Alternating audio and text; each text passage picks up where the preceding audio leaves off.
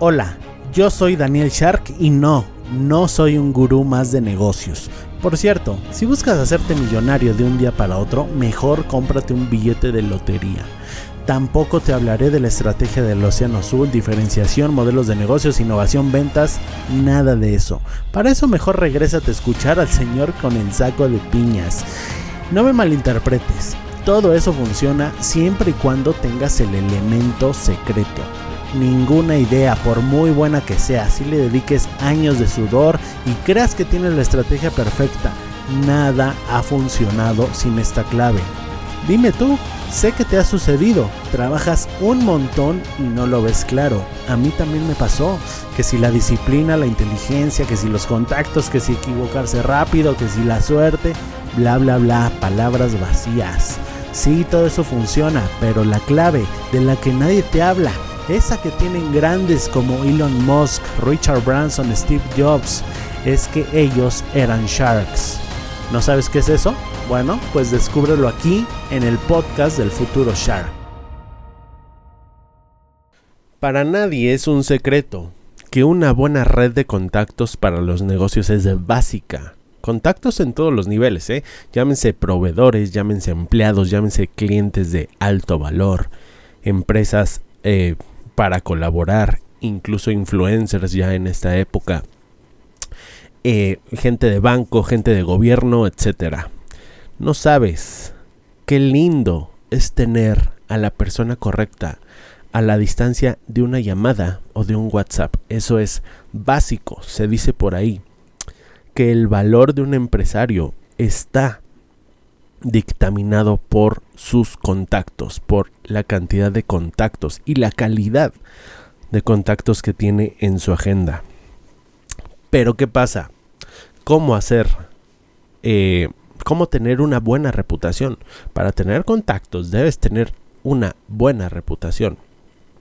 Y bueno, te voy a contar una pequeña historia. El domingo pasado en mi clase de inglés nos dejaron un trabajo en equipo se trata de hacer una presentación breve frente a todo el salón. Tenemos que hablar acerca de un par de lugares famosos y compararlos entre sí.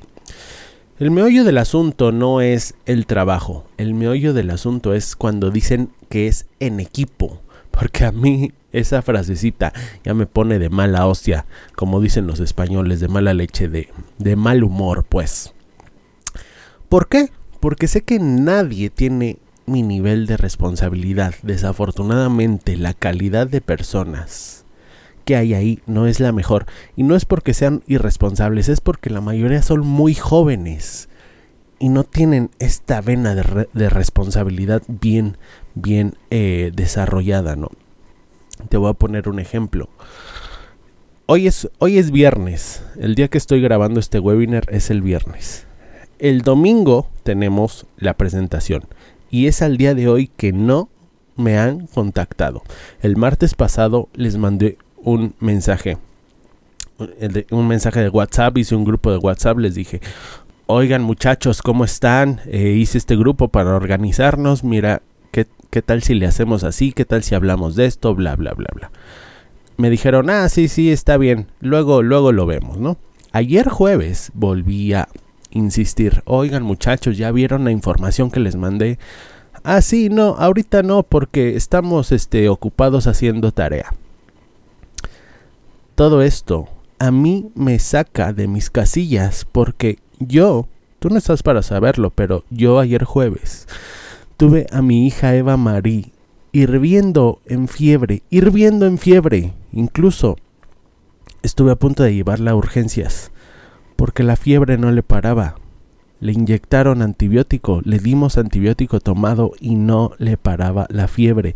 Y aún así, en la noche yo me puse a eh, arreglar el tema este de la presentación por mi propia cuenta. Y esta gentecita, este par de individuos, simplemente no se pone a pensar eso, ¿no? Creen que solamente ellos tienen prioridades y que las prioridades de los demás no importan o que eh, los demás no tenemos cosas que hacer más que estar eh, atentos a la tarea de inglés, a la presentación de inglés. No se ponen a pensar eso y al final, ¿qué es lo que pasa? evidentemente su nivel de responsabilidad no es el mismo que el mío. Y yendo al principio, si quieres tener una red de contactos de alto valor, primero tú tienes que ser una persona de alto valor. Y ser una persona de alto valor empieza por ser responsable, por tener palabra. Siempre pongo este mal ejemplo de Pablo Escobar, pero es que es así. Él decía, la, la plata más valiosa en este mundo es la palabra. El señor o la señora que cumple su palabra tiene todo mi respeto. Y yo lo... Eh, yo lo parafraseo tal cual porque soy totalmente partidario de esta frase. Jerry Sánchez, otro gurú que sigo de cerca, dice, la clave de mi éxito profesional y personal es cumplir mi palabra. Simplemente si digo algo, se cumple y punto. Si le digo a uno de mis alumnos, oye, te llamo después, esa persona ya no se tiene que preocupar porque sabe que eso va a pasar, que le voy a llamar porque se lo dije y mi palabra es oro. Esa es la clave para tener una buena reputación, ser responsable, tener palabra, hacer las cosas que dices que vas a hacer. No puedes decir, ah, mañana lo reviso y no revisarlo. Porque a veces me da risa, ¿no? Toda, todos estos chicos que se la viven dentro de mm, los libros. Creo que se la viven dentro de los libros. A lo mejor están haciendo otras cosas más interesantes para su edad. Pero bueno, eh, es algo eh, que, yo bauticé como la paradoja del Godines. Y ahorita te voy a platicar qué es, ¿no? Pero imagínate tú, yo, Daniel Shark, ¿qué dirían mis empleados si a mí se me olvidara pagarles? Si yo les dijera, ay, hoy no pude pagarte, te pago ah, el otro día, ¿no? y que esperen al otro día y sigo sin pagarles. ¿Qué dirías tú si fueras mi empleado y yo te dijera eso? Bueno, ¿qué clase de jefe es este, no? ¿O qué diría mi mujer si se me olvidara darle el gasto de la semana?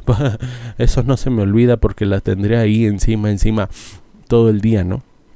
Por supuesto que eso no pasa y eso no va a pasar. ¿O qué dirías tú? ¿Qué pensarías de mí si se me olvidara grabarte un episodio al día? Por supuesto que no me ibas a tomar en serio. Por supuesto que no. Nadie te toma en serio cuando no cumples tu palabra. Y peor si a veces la cumples y a veces no la cumples. Eso es peor todavía. Porque eh, realmente no te defines, ¿no? Y te voy a contar la paradoja del Godínez ya para cerrar. La paradoja del Godínez, hermosa, ¿no?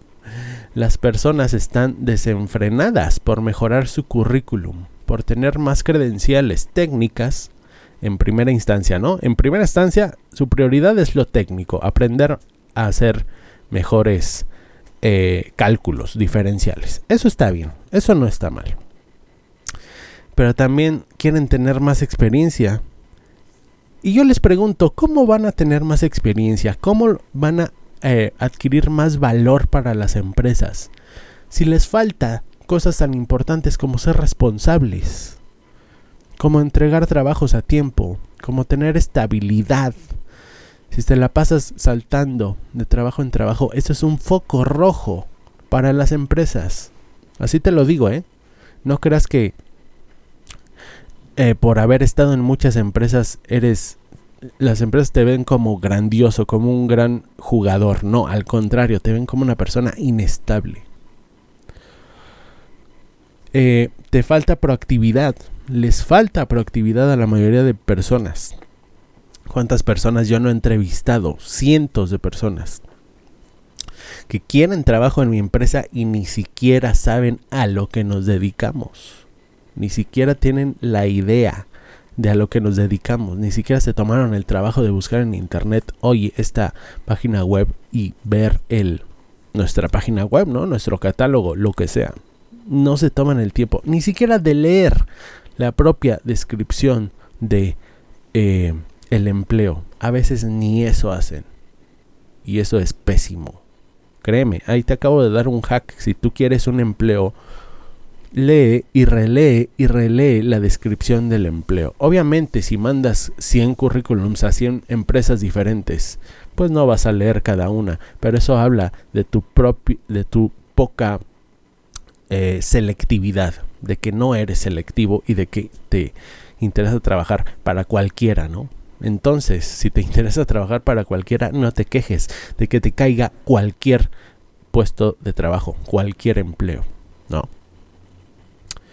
Estas son cosas en las que las empresas nos fijamos aún más. Y las empresas de alto valor, ¿eh? porque hay empresas también que están para el perro, con el eh, perdón de la expresión, que están también muy mal. Y pues al final todo se alinea, ¿no? Empleados malos van a entrar a empresas malas y así sucesivamente. Las empresas de calidad. Queremos personal de calidad y la responsabilidad, la estabilidad, la proactividad todo eso son valores tan importantes o incluso más importantes que saber que tener un título de ingeniería que saber 10 idiomas. ¿De acuerdo? Eh, gracias, espero que te haya gustado este capítulo y voy a hacer un pequeñito eh, anuncio. Ya está, ya está online el webinar llamado Cómo crear una empresa que valga al menos un millón de dólares al año. Entra a Daniel Shark y regístrate todos los miércoles a las 8 de la noche se está dando este webinar. Disculpa por eh, si no te queda el horario. Bueno, este es un webinar de alto valor. Tú sabrás si te haces un espacio, si haces un espacio en tu agenda para recibir todo este contenido maravilloso. Obviamente yo lo hice, yo voy a decir que es maravilloso, pero ya he recibido mucha, mucha retroalimentación de otras personas. Y les encanta, ¿eh? les ha encantado. Tiene muchísimo valor. Entra a danielsur.com y regístrate. Ya tú decide si vale la pena o no invertir dos horas de tu tiempo el miércoles a las 8 de la noche para eh, adquirir este todo toda esta cantidad de valor para ver este webinar y para empaparte para sumergirte en mi mente y en mis tres secretos que me llevaron a crear una empresa millonaria en tiempo récord. Eh, que tengas excelente día, tarde o noche y recuerda que un futuro Shark se mejora diario un paso a la vez.